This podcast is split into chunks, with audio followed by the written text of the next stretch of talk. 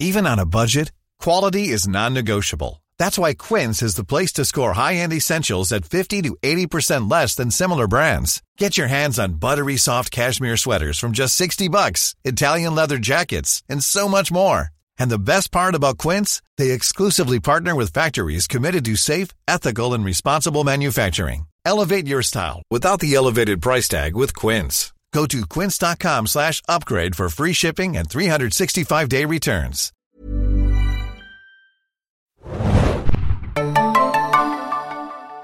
Herzlich willkommen, liebe Serienjunkies, zu einer neuen Ausgabe des Serienjunkies Podcasts. Mein Name ist Hanna und heute wird es um Umsetzung, Serienumsetzung gehen von Games IPs. Es wird nicht um Filme gehen.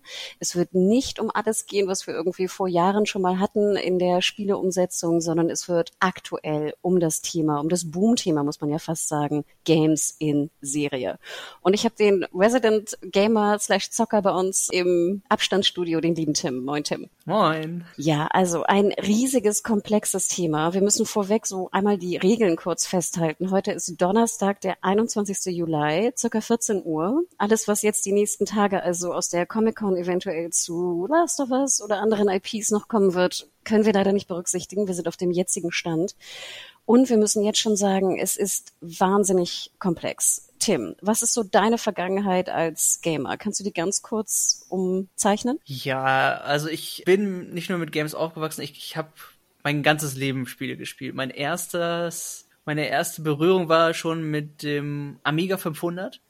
Da hat es angefangen mit ganz mit, mit den ur-ur-uralten Games, dann ging es über zu Konsolen und PC. PC habe ich zum Beispiel damals ganzen Fußballmanager wie Anstoß oder Bundesliga-Manager Hattrick, wer das noch kennt, äh, sowas habe ich da gerne gespielt.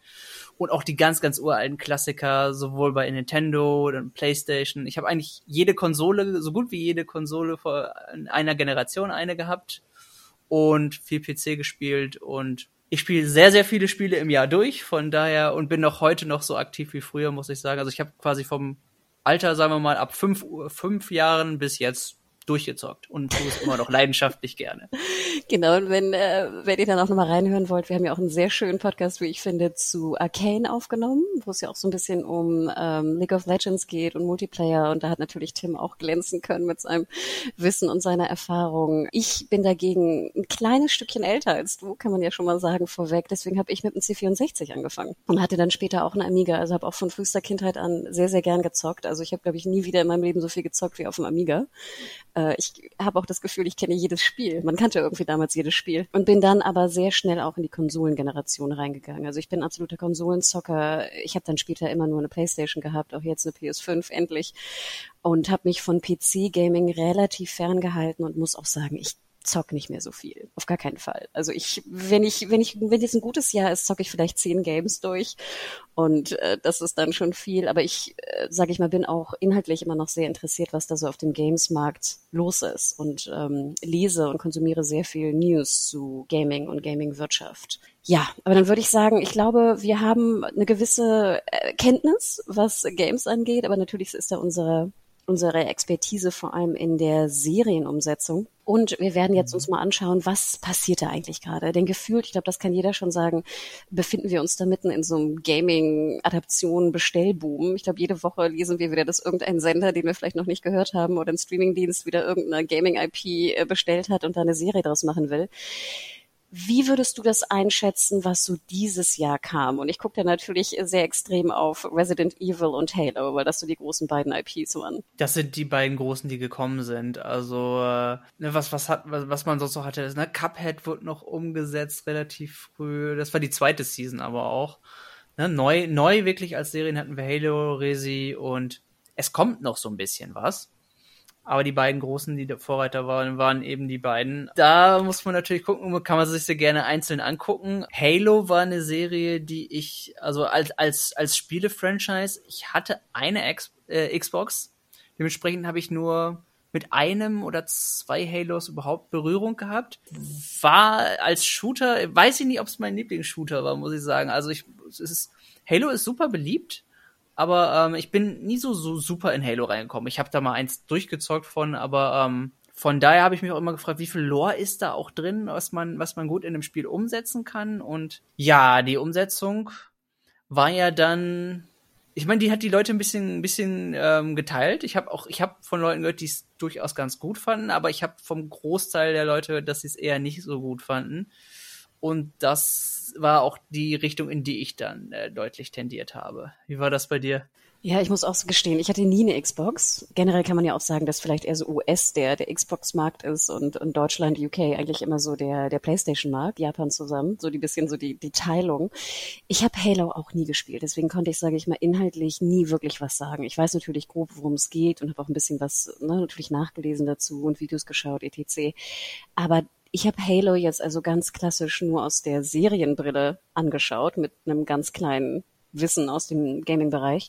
Und ich musste es schauen, Tim, weil ich ja die Interviews hatte neulich mit dem Halo-Cast. Ähm, mhm. Ähm, die Interviews werden erst dann später kommen zum Release von Paramount Plus in Deutschland. Aber die Serie startete ja bereits im März auf Sky. Ne? Das ist so ein bisschen wie so eine Lizenzleihe, würde ich es mal nennen. Und mir hat es gar nicht gefallen. Also ich bin da wirklich, glaube ich, auch sehr streng, was das angeht. Ich kann verstehen, warum Leute es mögen oder mochten vielleicht. Aber ich glaube, dass die Leute, die auch sehr, sehr tief im Game und im Games Lore oder wie du sagst, also in der Games Welt einfach generell drin waren, ich glaube, sobald irgendwie Master Chief in der ersten Folge am Ende seinen Helm absetzt, waren alle irgendwie verwirrt. Ja, Helm absetzen, sprechen, das ist schon wieder was, was die Leute, mit dem die Leute vielleicht gar nicht gerechnet haben und auch ein Problem ist, wenn du es überhaupt umsetzt. Was machst du mit einer Figur, die eigentlich kein Gesicht hat oder auch wenig oder gar keinen Dialog im Spiel hat? Letzten Endes. Das ist, das ist eine generelle Sache. Will man, ist das was Erste, was man umsetzen möchte, selbst wenn es eine bekannte IP ist? Weil das ist immer eine Hürde, eine gewisse. Ja, und generell muss man ja sagen, und ich glaube, da kommen wir ja auch zum Punkt, und bei Resident Evil wird es ja auch noch deutlicher, wenn du ein, eine solche Gaming-IP hast, die es irgendwie über 20 Jahren gibt. Ne? Ich glaube, Halo gibt es seit den frühen 2000ern. Und es wurde, ne, es hat ja auch gewechselt, ne, es wurde ja auch gekauft, auch von Microsoft, ne, neue Entwickler und da hat sich ja auch so viel verändert. Ich glaube, im Endeffekt ist es auch wahnsinnig schwierig zu begreifen, was Halo eigentlich ist und worauf man sich bezieht in einem Franchise, was irgendwie so viel Neuentwicklung hat. Trotz dessen würde ich sagen, dass ich glaube wirklich, dass alle Games-Fans zum Großteil, wie du schon eingangs sagtest, irgendwie enttäuscht waren. Und ich war auch, sage ich mal, was jetzt reines Serienhandwerk angeht, das sah manches auch ganz gut aus, spielte halt so ein bisschen in dieser Sci-Fi-Welt, was ich ja immer ganz gerne gucke, gerade so Weltraum und sowas. Aber ich fand es wirklich handwerklich auch nicht sonderlich gut geschrieben. Auch die Action-Szenen waren nicht meins. Das Finale überhaupt nicht meins. Es war leider so ein bisschen Hate-Watching für mich. Und ich glaube, ich hätte es auch nie weiter geschaut, hätte ich nicht diese Interviews machen müssen. Ja, glaube ich, ja. Apropos Hate-Watching, können wir ja gleich äh, zum nächsten Sünder. Der, das ist ja auch noch eine Sache, die, wird, die zieht sich ein bisschen durch. Früher waren Spiele ja auch berüchtigt dafür, dass sie, dass es keine guten Filmumsetzungen existierten bis es gibt immer noch so gut wie kaum eine, eine gute Umsetzung und viel, die meisten Serien haben einen auch noch nicht vom Hocker gehauen. Und Resident Evil ist, ist notorisch bekannt dafür als, als Franchise, bei dem es etliche Male schon versucht wurde. Und das war ehrlich gesagt eins der Spiele, bei denen ich früher dachte, nämlich ich bin großer Fan der, gerade speziell der ersten beiden Teile gewesen. Und weil ich die unglaublich atmosphärisch fand und, und habe mir immer gedacht, oh, die könnte man wirklich, wirklich gut als, als Horrorfilme ähm, umsetzen, als wirklich spannende Horrorfilme. Ja, dann haben wir natürlich erstmal die äh, Wes Anderson Mila Jovovich äh, Filme äh, serviert bekommen, die sehr viel Action waren und irgendwie ja, auf eine gewisse Art eine Popcorn-Unterhaltung waren, aber viel Resident Evil war da nicht drin. Auch der erste Teil wich ja, da ging es schon los, dass es einfach komplett abwich von jeglichem, was in dem, was es in dem Spiel gab. Die, die waren schon fraglich. Dann gab es dieses Jahr den, den äh, Kinofilmversuch, wo man dachte, der rettet das. Mit, äh, von James Wan, dem ähm, einem der Saw-Creator. Und man dachte, ja, da können sie vielleicht Horror umsetzen. Dann machten sie das. Ähm, dann haben sie aber allerdings die ersten beiden Teile ein bisschen vermischt. Die ersten Trailer sahen auch schon aus, weil ich immer gedacht habe, ach, macht's doch mal echt eng an der Serie und dann äh, habe ich die ersten Trailer gesehen und dachte, oh, das sieht so fies nach billigem Cosplay aus. Der Film folgte und war auch, hat diese ersten Eindrücke einfach auch bestätigt von der gesamten Machart. Ich war nicht ernüchtert, aber ich dachte, ja, ist, ist Resident Evil als Franchise, funktioniert's noch? Es kommt ja noch die nächste Serie. Ja, ich muss dazu sagen, dass ich die Spiele nie gespielt habe, weil ich ja nicht mit Horror kann. Sorry, das ist ja immer noch ein, sage ich mal, großes Problem und ich musste mich ja auch zwingen, damals irgendwie The Walking Dead zu schauen und äh, Last of Us zu spielen. Das tat mir wirklich, es ist mir schwer gefallen, weil ich einfach unfassbar schreckhaft bin und deswegen von Horror-Games vor allem absolut die Finger lasse. Ich glaube, ich würde nur schreien, permanent, jede Sekunde. Deswegen bin ich da überhaupt nicht involviert gewesen. Aber ich kenne natürlich sozusagen auch einen Großteil des Franchises. Ich kenne die Liebe. Ich kenne sozusagen sehr viele Videos daraus und, und Reviews und, und Geschichten. Und als ich den Anfang sah des Piloten und dann diese Konstantin-Einblendung sah, dachte ich schon so, oh, Uh -oh. Ich weiß schon, was jetzt kommt. Und dann ja. denke ich ja immer, Tim, dann, dann weiß ich, wie mein Kopf immer sagt, so, ja, Hanna, sei doch nicht so gemein. Mhm. Vielleicht machen die mal was Gutes. Und dann dachte ich so, nein, okay. Und das schade finde ich, was ich wirklich schade finde an der Produktion, ich finde, es ist ja, sage ich mal, teilweise ganz interessant. Also ich finde manche Set-Designs ganz interessant. Aber dann sind da so Entscheidungen drin, die, die ich einfach komplett nicht verstehe, wie auch bei Halo. Und hier bei Resident Evil, das ist ja wie so eine Zweiteilung der Geschichte. Und wir sind nachher ein Großteil des Piloten so in diesen Rückblicken von früher mit den beiden Mädchen und es ist eigentlich eher so eine Bullying-Geschichte in so einer Zukunftswelt. Und dann dachte ich mir, interessiert das wirklich irgendjemanden? Was, was macht bitte dieses, das ist das, was ich mich sofort gefragt habe, was macht dieses Young Adult Teenie Drama jetzt in Resident, in, in Resident Evil? Was, das, was hat das denn darin, was hat das darin zu suchen, würde ich fast sagen, letzten Endes, weil diese IP ist nie so gewesen. Nie. Das ist immer reiner, reiner Horror und atmosphärischer gewesen. Ich bin übrigens großer Fan des zweiten, des Remakes vom zweiten Teil zum Beispiel, das sie wirklich gut gemacht haben und dachte, man kann wunderbar in, in Resident Evil um Raccoon City Atmosphäre kreieren. Warum entscheidet man sich für diese insgesamt ja sogar dreigeteilte Storystruktur? Und warum macht man dann ein Teil, also das, das ist ein Teil, der mich einfach null interessiert hat. Teenie-Drama in Resident Evil. Wie gesagt, das war das Erste, was ich dachte. Ich dachte, wer hat sich, wer hat denn diese Entscheidung gefällt? Und ich verstehe, dass natürlich alle Streamer irgendwie auch Young Adult erwischen wollen. Aber dann mach es doch nicht mit Resident Evil. Mach es mit, mit 10.000 anderen Geschichten. Und ich war auch, ehrlich gesagt, auch schon vorher vorbelastet, weil es ist, es war eine kontroverse Entscheidung, aber ich fand es auch schon interessant, dass sie die Wesker Kinder nehmen wollten. Wesker ist nicht dafür begangen gewesen, dass er irgendwelche Kinder hatte und davon mal ganz ab. Ich mag Lance Reddick echt gerne. Lance Reddick als Wesker finde ich, äh, ganz ehrlich, das, Lance Reddick ist nicht das Problem von Resident Evil, von der Serie. Allerdings fand ich schon vorher fragwürdig, dass man Wesker und Lance Reddick fand ich schon eine seltsame Besetzung, weil man, man kennt diese Charaktere, man weiß, wie sie ticken aus sieben Spielen plus noch und noch es gab, gab ja noch ein paar andere Side-IPs beziehungsweise Side Seitenspiele und nach so vielen Spielen bist du, da hast du diese Charaktere einfach im Kopf und du hast weißt, wie die sind. Davon nur abgesehen, klar muss man überlegen, ob man es ob ob man diese optische Abweichung dadurch mag oder nicht. Ne? Wesker war immer dieser, dieser blonde Typ mit der Sonnenbrille. Das ist ja nicht mal das, was man vermissen muss. Sie haben den Charakter ja einfach ganz verändert. Und da, da dachte ich einfach mal, muss man das vorher machen? Und Wesker Kinder, ach, eine seltsame Entscheidung einfach, die, die Story auf, auf, diese, auf diesen Elementen überhaupt aufzubauen. Ja, und da frage ich mich immer, äh, Tim, könnte man nicht wirklich da einfach, nimm doch 20 Gamer, die sozusagen dieses Franchise gespielt haben zwischen, keine Ahnung, nimm einen Jungen noch mit rein, der sie irgendwie nachgeholt hat als junger Gamer, ne, irgendwie Anfang 20, plus halt sozusagen bis hin zu den knapp 40-Jährigen in Anführungsstrichen.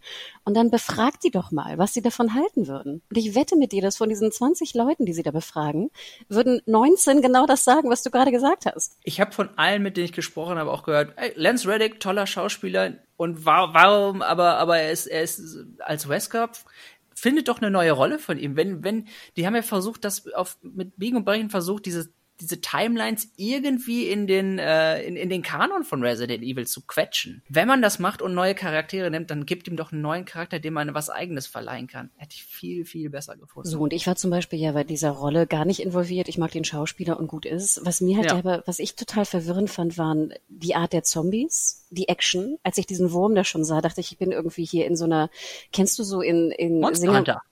Ach so, ich dachte, ich bin in, in Singapur und in Südostasien gibt es doch immer so diese Lion Dances bei so ähm, Demonstrationen und so ja. Shows. Und ich dachte wirklich, ich bin in so einem Lion Dance gelandet.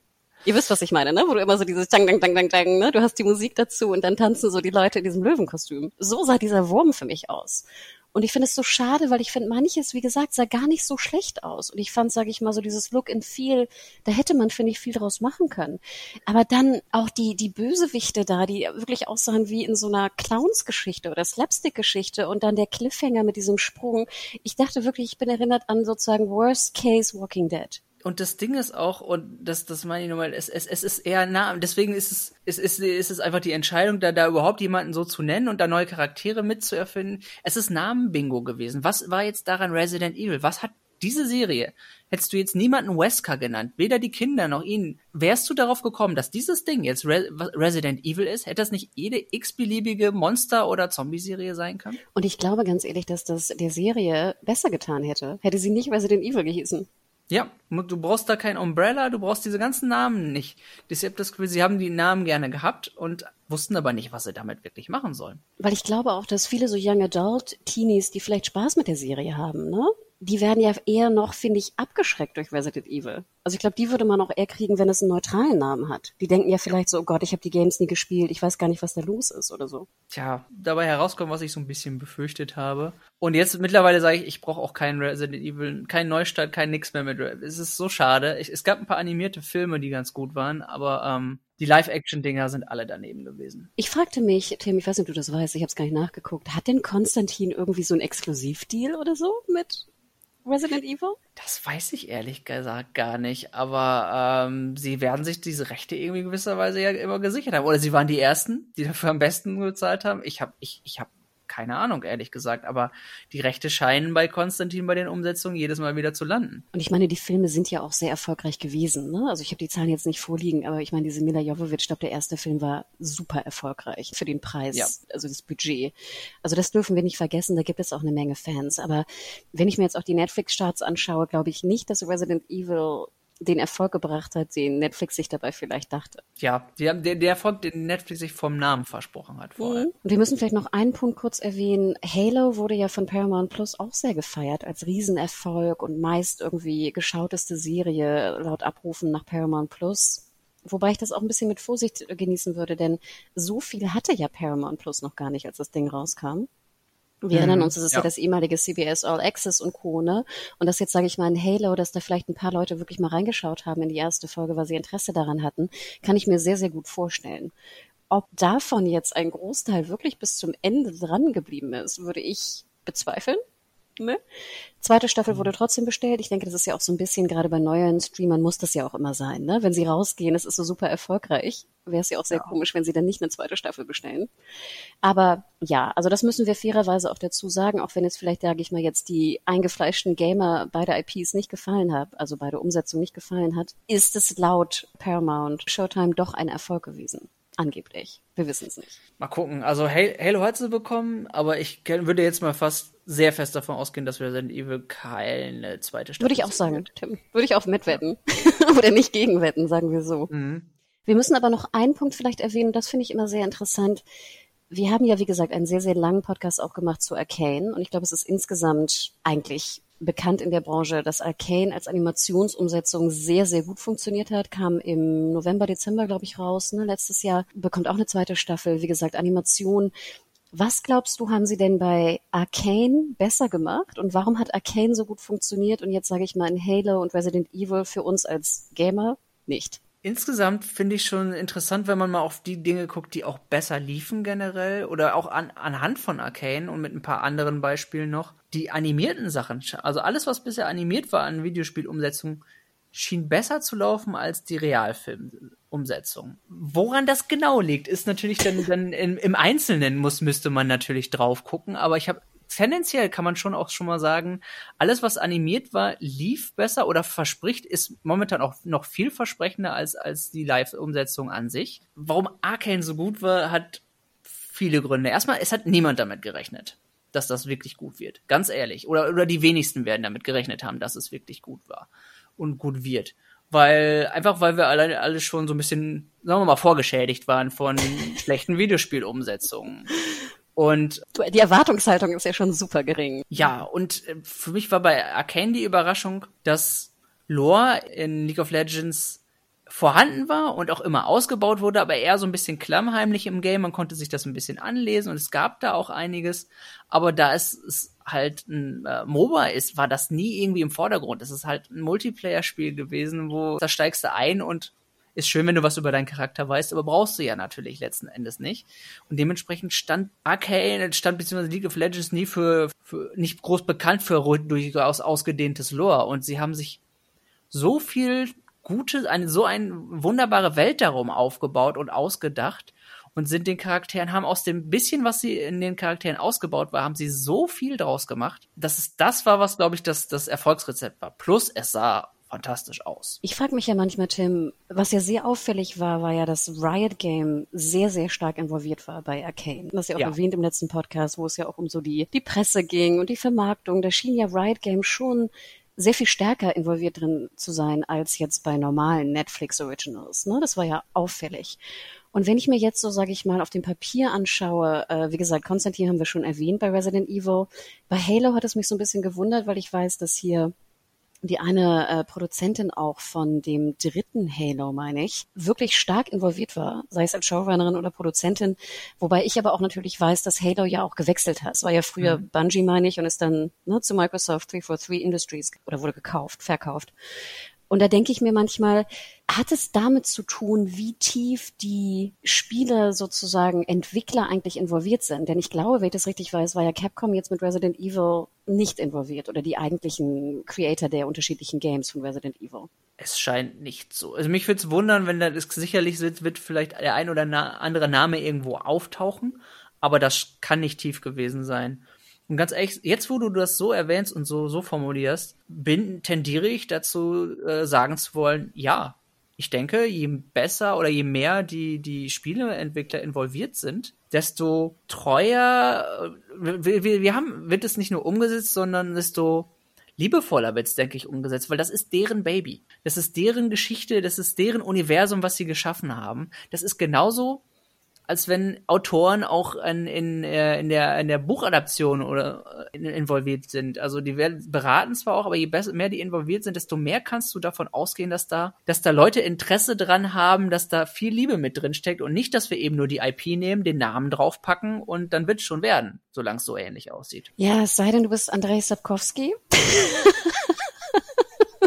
Ja, in diesem Fall, das ist, äh, das ist aber auch ein spezieller Fall. Du könntest ja auch sagen, äh, ich meine, war, war, war CDPR eigentlich da irgendwie auch mit involviert? Nee, oder? Das ging mir nämlich auch gerade äh, durch den Kopf. Also ihr ahnt schon, worüber es geht. Ähm, es gab ja, sag ich mal, eine große Erfolgsserie in Anführungsstrichen zur ersten Staffel, die eigentlich auf einer Buchserie basiert, die aber durch das, durch die Games IP einfach so berühmt und berüchtigt und beliebt wurde. Hm. Wir reden natürlich über Witcher, was also Ende 2019 rauskam und ja wirklich auch lange Zeit die erfolgreichste äh, Netflix-Serie war, laut Abrufen. Und da wurde ja immer explizit stark, stark, stark in der Vermarktung draufgedrückt, dass es ja auf der Buchreihe basiert und nicht auf der sehr erfolgreichen äh, Spielereihe von CDPR, dem polnischen Entwickler. Und wir erwähnen jetzt natürlich kurz auch den Autor, Andrzej Sapkowski der Buchreihe, weil der halt sehr bekannt dafür ist, ist, dass er, und ich glaube, man kann es so einfach sagen, Spiele, Filme hasst und Serien. Und mhm. kein Freund davon ja. ist. Das, das kann man so sagen, ja. Also ich glaube, das, das darf man so sagen, denn es ist einfach so. Das könnt ihr nachlesen, das ist, das ist bekannt.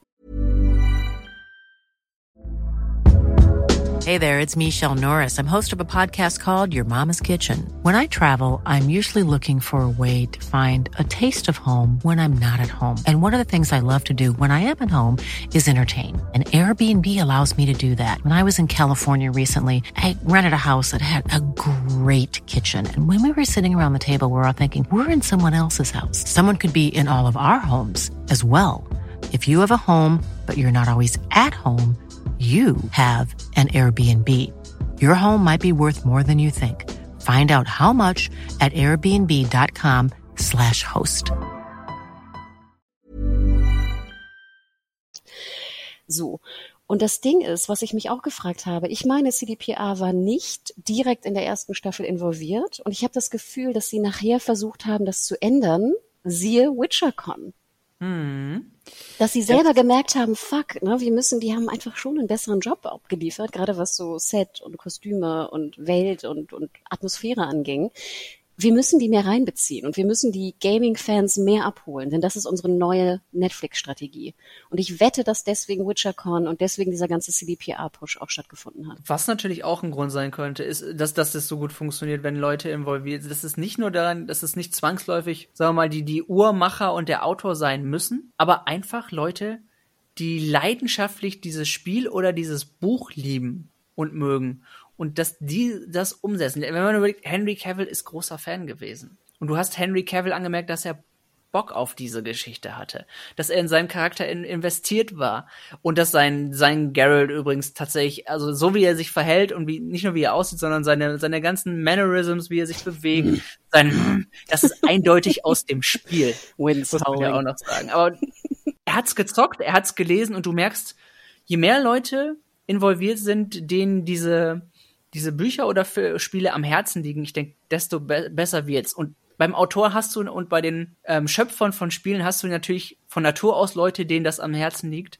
Aber ich denke mal, es funktioniert natürlich auch mit Leuten, mit Leuten von außen, die aber denen was daran gelegen ist, denen das Thema und diese Sachen am Herzen liegen. Und ich denke, je mehr darin, damit, äh, das damit zu tun hat, desto besser wird das Ganze letztens. Denn so liebevoller ist es umgesetzt am Ende. Ja, und wir müssen dazu sagen, dass wir natürlich auch, wir haben, wie gesagt, ihr könnt die Witcher-Podcast von uns hören, wir sind ja lang und breit drauf eingegangen, aber wir glauben ja auch, dass, sag ich mal, vom Showrunner-Team und Autorenteam da jetzt nicht so die große Spieleliebe besteht, oder? Kann man das, sag ich mal, so ein bisschen einfacher zusammenfassen? Denn auch die zweite Staffel hat in meinen Augen bewiesen, dass da nicht verstanden wurde, warum Witcher 3 vor allem so beliebt ist.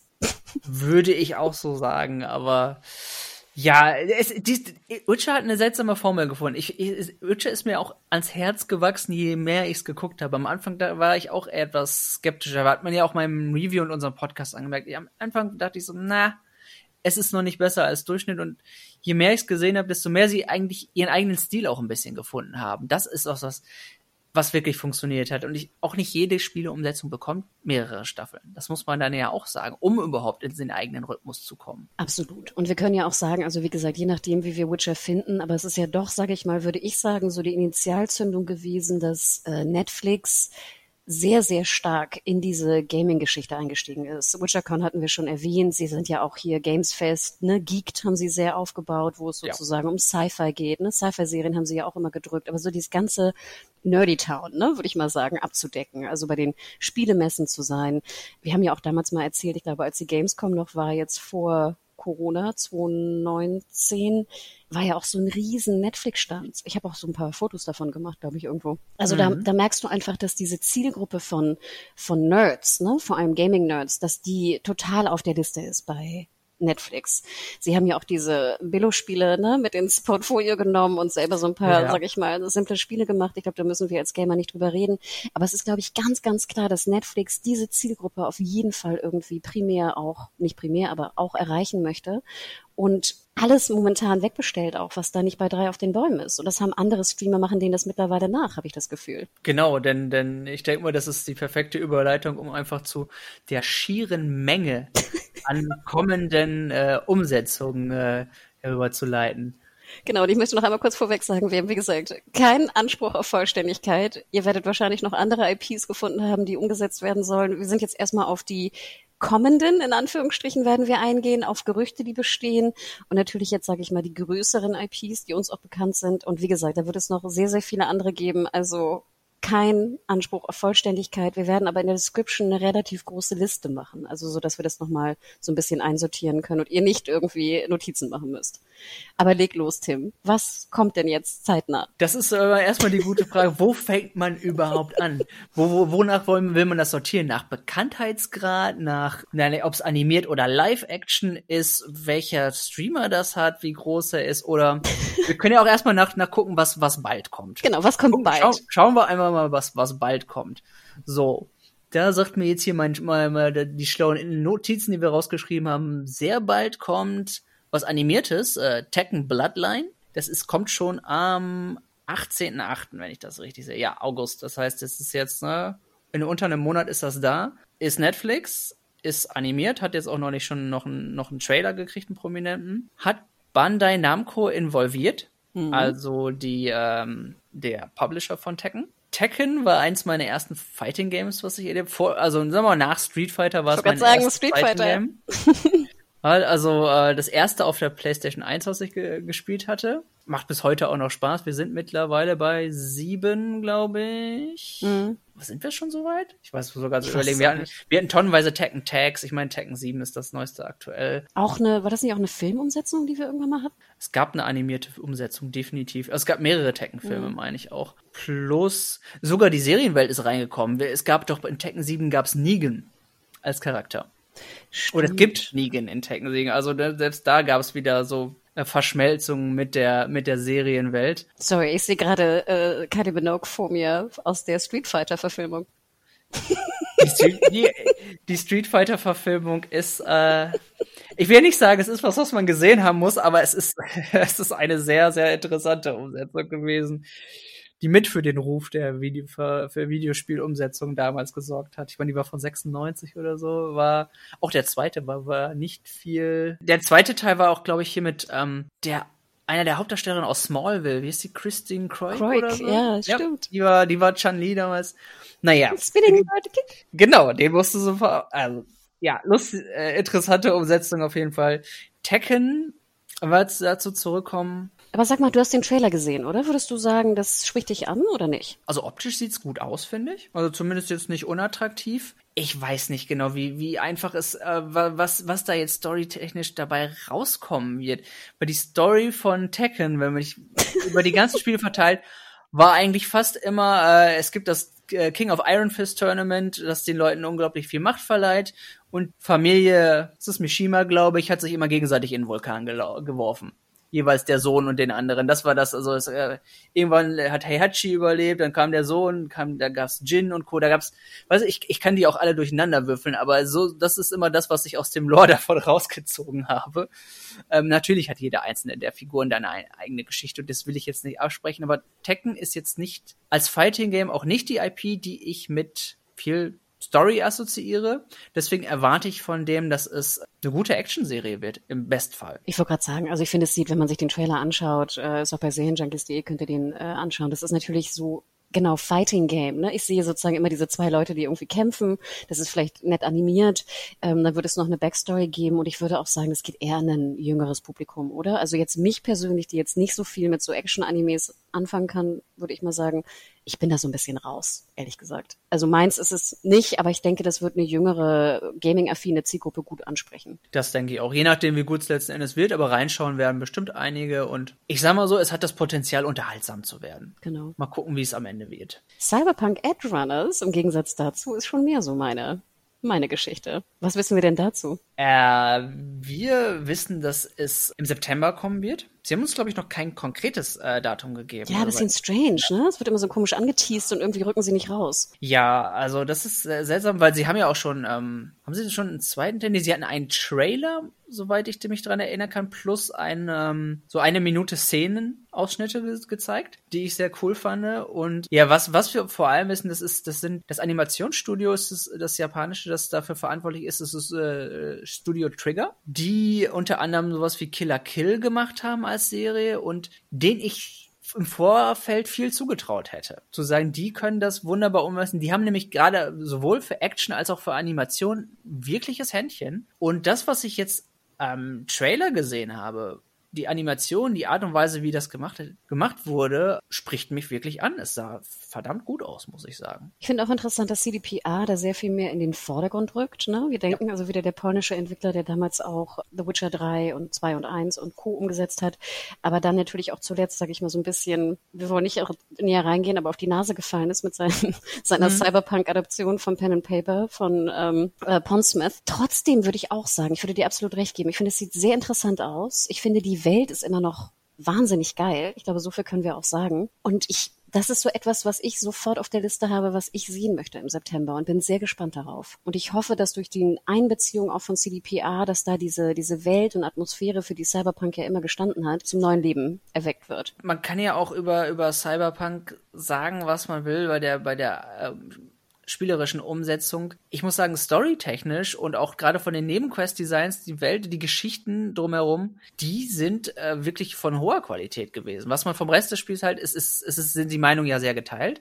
Aber gerade was jetzt, finde ich, storytechnisch das äh, und die Umsetzung angeht, äh, und das, das Worldbuilding an sich damit, war, war super. Die Writer von CD4A, den würde ich da überhaupt, würde ich da grundsätzlich überhaupt keinen Vorwurf machen. Die haben, finde ich, einen guten Job gemacht. Und dementsprechend bin ich auch gespannt, wie die Umsetzung von Edge Runners wird. Und die Welt eben, wie du sagst, die ist attraktiv und spannend. Dementsprechend, das ist eine der Game-Umsetzungen, einige der nein, ich will gar nicht sagen der wenigen, sondern weil es gibt einige, die vielversprechend sein könnten, wenn man die Hoffnung hochschraubt, aber eine, die sehr vielversprechend aussieht und von der ich von vielen Titeln am, am sichersten bin, dass sie mich nicht wirklich enttäuschen dürfte. Die bösen Korpus von Cyberpunk. ja, genau. Ich finde auch das, Charakter das Charakterdesign ist, ist sehr, sehr cool, die sie da jetzt hatten. Also. Das liebe ich ja sowieso. Und das habe ich ja nie ganz verstanden. Ich meine, CDPA auch bei Witcher. Es ist einfach, da ist alles so liebevoll gebaut. Wie gesagt, jede Rüstungsschnalle ist sozusagen liebevoll und funktionstüchtig umgesetzt. Jeder Hintergrund, jeder Musikeinsatz, das ist einfach Liebe pur, die dir da entgegenspritzt. Und das ärgert mich dann immer, sag ich mal, wenn man gerade im Kostümdesign, Witcher, hm, Netflix, wenn man da halt so schlampig vorgeht, wenn es einfach im Gaming so viel besser gemacht wird und so viel Liebe drin steckt. Aber ich gebe dir recht, ich bin da auch wahnsinnig gespannt drauf. Ich habe das Spiel noch nicht gespielt, muss ich gestehen.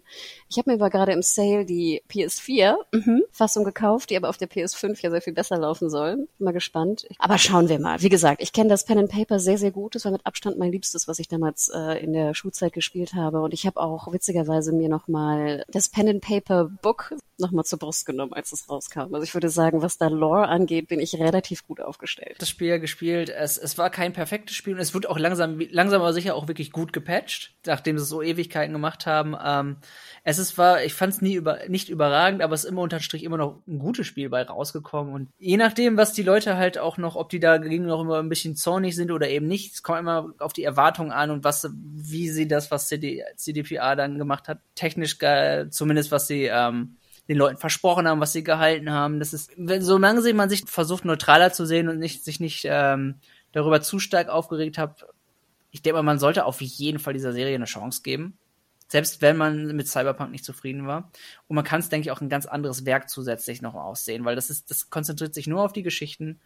Dementsprechend, ich werde auf jeden Fall reinschauen. Ich habe bin eigentlich guter Dinge. Löst auch was, stimmt, sie haben übrigens auch noch das Opening veröffentlicht, das ich auch mhm. ganz witzig finde, mit, mit, äh, von Franz Ferdinand mit dem Theme-Song. Mhm. Was seltsam, was man überhaupt normalerweise nicht mit Cyberpunk assoziieren würde, ein wilder, eine wilde Mischung, aber irgendwie ähm, interessant und cool gemacht. Also ich, ich freue mich einfach. ja, das erinnert mich so ein bisschen an die Musik auch bei den Opening von Arcane was war nochmal die Band hier? Imagine Dragons? Nee, was Imagine Dragons, ja. ja. Das war ja auch so ein bisschen weird und strange und ich weiß, viele mochten es auch nicht. Ich mochte es irgendwie. Ich mochte es sehr gern, aber weil es so ein Bruch war. Ich mag immer, Tim, wenn man auch mutig ist, einen Bruch reinzusetzen. Und ich liebe gerade bei, bei Sci-Fi oder so Near-Future-Geschichten, wenn dann ein Bruch drin ist. Denn das brauche ich. Ich brauche jetzt nicht so japanische, weißt du, Techno-Sounds dazu. Und äh, da kann ich dir sagen, dass, gerade da ist äh, Studio Trigger ist, die trauen sich auch was die sind jetzt nicht dafür bekannt, dass sie nur, dass sie konventionelle Animes machen. Von daher kann man sich auch darauf freuen, dass das nicht 0815 Ware werden wird. Wir sehen schon. Also, wir sind große Fans, generell.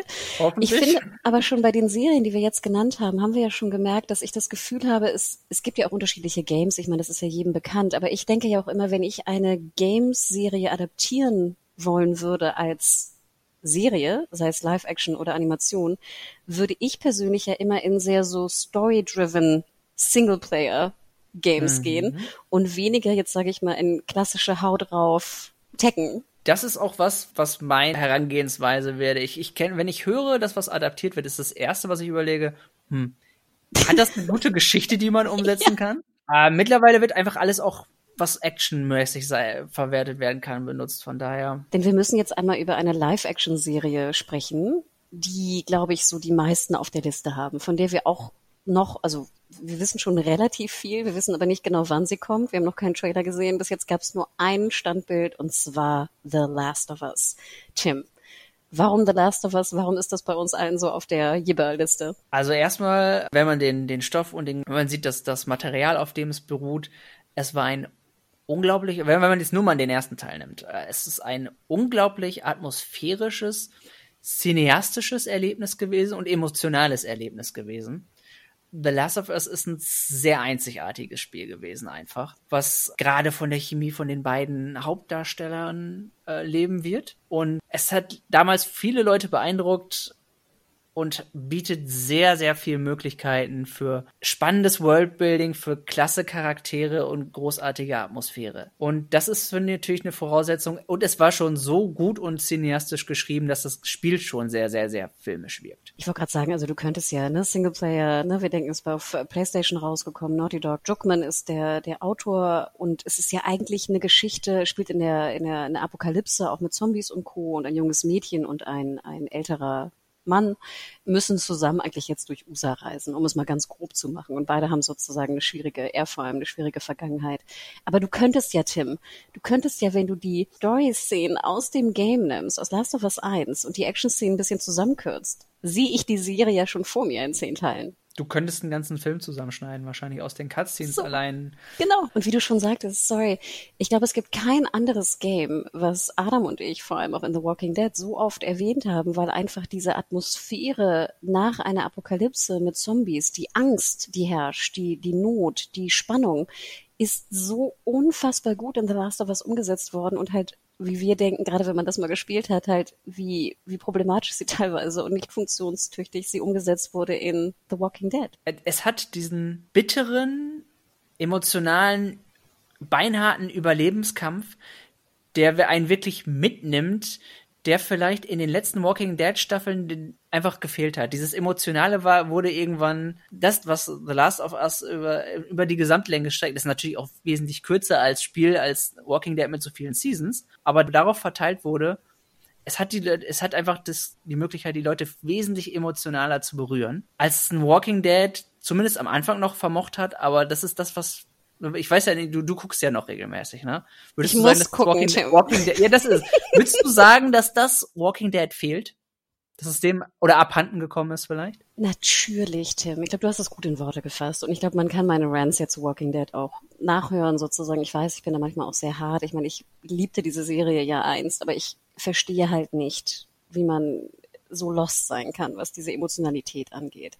Und ich kann jedem da draußen sagen, auch Leute, die vielleicht nie gezockt haben oder nie spielen, schaut auch einfach mal bei The Last of Us äh, YouTube irgendwie mit dem Let's Play an, die erste Szene. Die geht irgendwie so 30 Minuten in Anführungsstrichen guckt euch einfach an, wie diese, du wirst reingeworfen in diese Welt, in diesen Charakter und ich sage euch, ich glaube, ich habe selten, ich war selten so traurig, emotional, berührt, geflasht in einer Welt wie nach diesem Opener der ersten 30 Minuten. Übrigens auch unterstrichen von einem klasse Soundtrack da. Oh, Santa Lola. Der, der, der diese, der diese, der diese Emotionen immer wieder weiter ähm, bewegt und unterstreicht, ohne dass er aufdringlich ist, also so wie ein Soundtrack sein muss letzten Endes. Ich habe Gänsehaut hier. Und ich muss auch sagen, und ich meine, das seht ihr ja auch, ich meine, wir haben jetzt irgendwie über 600 Podcasts produziert und ich glaube, den einzigen Gaming-Podcast, den wir je gemacht haben, war zu The Last of Us 2. Was ja auch, auch viele Kontroversen natürlich mit sich gebracht hat. Ähm, ihr könnt da gerne noch mal reinhören, Adam und ich. Aber Tim, ich werde nie vergessen, dass ich wirklich, ich glaube, vier bis sechs Wochen lang an nichts anderes gedacht habe als an dieses Game. Und schafft das mal heutzutage, indem wir irgendwie, und ihr wisst ja, ich meine, ich konsumiere wahnsinnig viel. Also ich konsumiere ja sehr, sehr viele Serien, Filme, etc. Und nein, Last of Us Teil 2 hat wirklich vier bis sechs Wochen meinen Kopf blockiert. Und dann schauen wir erstmal auch oft darauf, wer jetzt dafür verantwortlich ist. ne? Du hast das Druckmann schon angesprochen.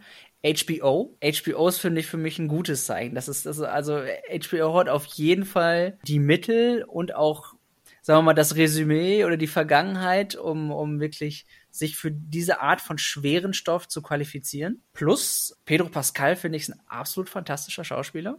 Not my Joel, though. Das ist, ist die Frage, wie gut er dann am Ende passen wird, aber es ist ein Schau wenn, ganz ehrlich, ich denke, ein guter Schauspieler, der, Absolut. der reißt viel raus. Und ich hätte vielleicht, ich habe lieber einen guten Schauspieler, wo die Leute sagen, er sieht optisch ein bisschen anders oder so oder so, und ob er da, ob das vielleicht für sie so passt oder nicht. Aber ich finde, es reißt ein guter Schauspieler, reißt es wesentlich mehr raus, als wenn du nachher einen mittler, mittelmäßigen Schauspieler von der Leistung hast, der irgendwie optisch mehr in das Bild ist, was Leute gepasst haben, sich ausgemalt haben. Bella Ramsey mal sehen. Die ist für mich noch ein relativ unbeschriebenes Buch, aber ich denke mal, die werden beim Casting sich überlegt haben, wer da Potenzial hat. Ja, und natürlich hier Regie ist doch Craig Mason, ne? Also von Chernobyl und Co. Und ich denke, das ist einfach schon, als es bestellt wurde, HBO Mason Druckmann, war das für mich schon irgendwie am sold. Und genau wie du sagst, HBO, ich gehe einfach davon aus, dass gerade was so Setdesign und Co. angeht, dass das wirklich gut gemacht wird und hochwertig gemacht wird und einfach gut aussieht in der Visualisierung. Und deswegen, glaube ich, ist das bei uns allen so ein bisschen auf der, der großen Warteliste, weil wir einfach hoffen, dass es endlich mal eine tolle, gut gemachte, fantastische Spieleumsetzung wird. Und ich habe nicht so viel Angst vor der Fallhöhle. Ich habe einfach immer das Gefühl, bei so vielen Produktio Produktionswerten, das Ding wird im schlimmsten Fall mittelmäßig. Im schlimmsten Fall. Mal sehen. Wir können ja mal über die ganzen Umsetzungen im halben Jahr sprechen und mal gucken, wie viel mal ich mich da nochmal kneifen muss und sagen muss, oh, was hast du dir dabei gedacht? Aber es ist, ich würde mich mal rauslehnen und das mindestens behaupten, dass das, ich habe da auch, das ist auch noch eine Serie, bei der ich ein gutes Gefühl Ich wollte gerade sagen, ich glaube, es wurde schon bekannt gegeben, dass es erst 23 kommen wird, was natürlich ja. echt ganz schön spät ist, wo ich aber auch der Meinung bin, lieber gut gemacht und später als runtergerockt und schlecht. Exakt. Sehe ich auch. So, wir sind schon relativ lange drin im Podcast. Ich würde fast sagen, was hältst du davon, Tim? Wir machen so eine Art Schnellrate-Runde. Wir ja, lesen klar. kurz vor, was noch, wie gesagt, zeitnah kommen wird und dann müssen wir ganz kurz zusammenfassen in einem Satz, freuen wir uns oder eher nicht. Schnitthanner hier, moin. Uns ist aufgefallen während der Aufnahme, dass wir uns natürlich nicht an die Zeitvorgaben haben halten können und somit würden wir hier den Podcast vor der Schnellraterunde abbrechen. Ihr könnt uns natürlich schreiben an podcast.serienjunkies.de, wie ihr zu äh, Halo steht oder Resident Evil. Vielleicht hat es euch super gefallen. Kann ja auch sein. Wir sind da ja natürlich immer sehr, sehr eng in unserem Korsett gefangen. Deswegen, wer weiß. Also schreibt uns gerne an podcast.serienjunkies.de und folgt gerne dem lieben Tim auf Twitter unter Quackle Says und äh, mir natürlich weiterhin unter Hannah Huge bei Twitter und Mediahore bei Instagram. Da sieht man übrigens auch diese Bilder von der Comic-Con. Mhm, die waren ganz schön. Also dieses Netflix-Ding war echt ganz schön war teuer, auf jeden Fall. Und äh, den zweiten Teil, jetzt zu dieser ganzen Schnellraterunde, was da noch alles kommen wird, den werdet ihr schon am Sonntag hören, wenn alles gut läuft. Aber ich denke schon. Also, schaltet Sonntag gerne wieder ein. Bleibt gesund vor allem, schaut mehr Serien, spielt ein paar Games und wir hören uns bald wieder. Ciao, ciao.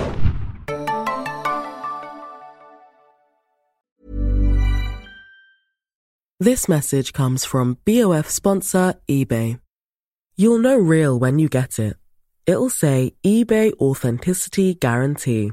And you'll feel it. Maybe it's a head turning handbag, a watch that says it all, jewelry that makes you look like the gem, or sneakers and streetwear so fresh every step feels fly. eBay gets it. So look for the blue check mark next to that thing you love and be confident that every inch, stitch, sole, and logo is checked by experts. With eBay Authenticity Guarantee, you can trust that feeling of real is always in reach. Ensure your next purchase is the real deal. Visit eBay.com for terms.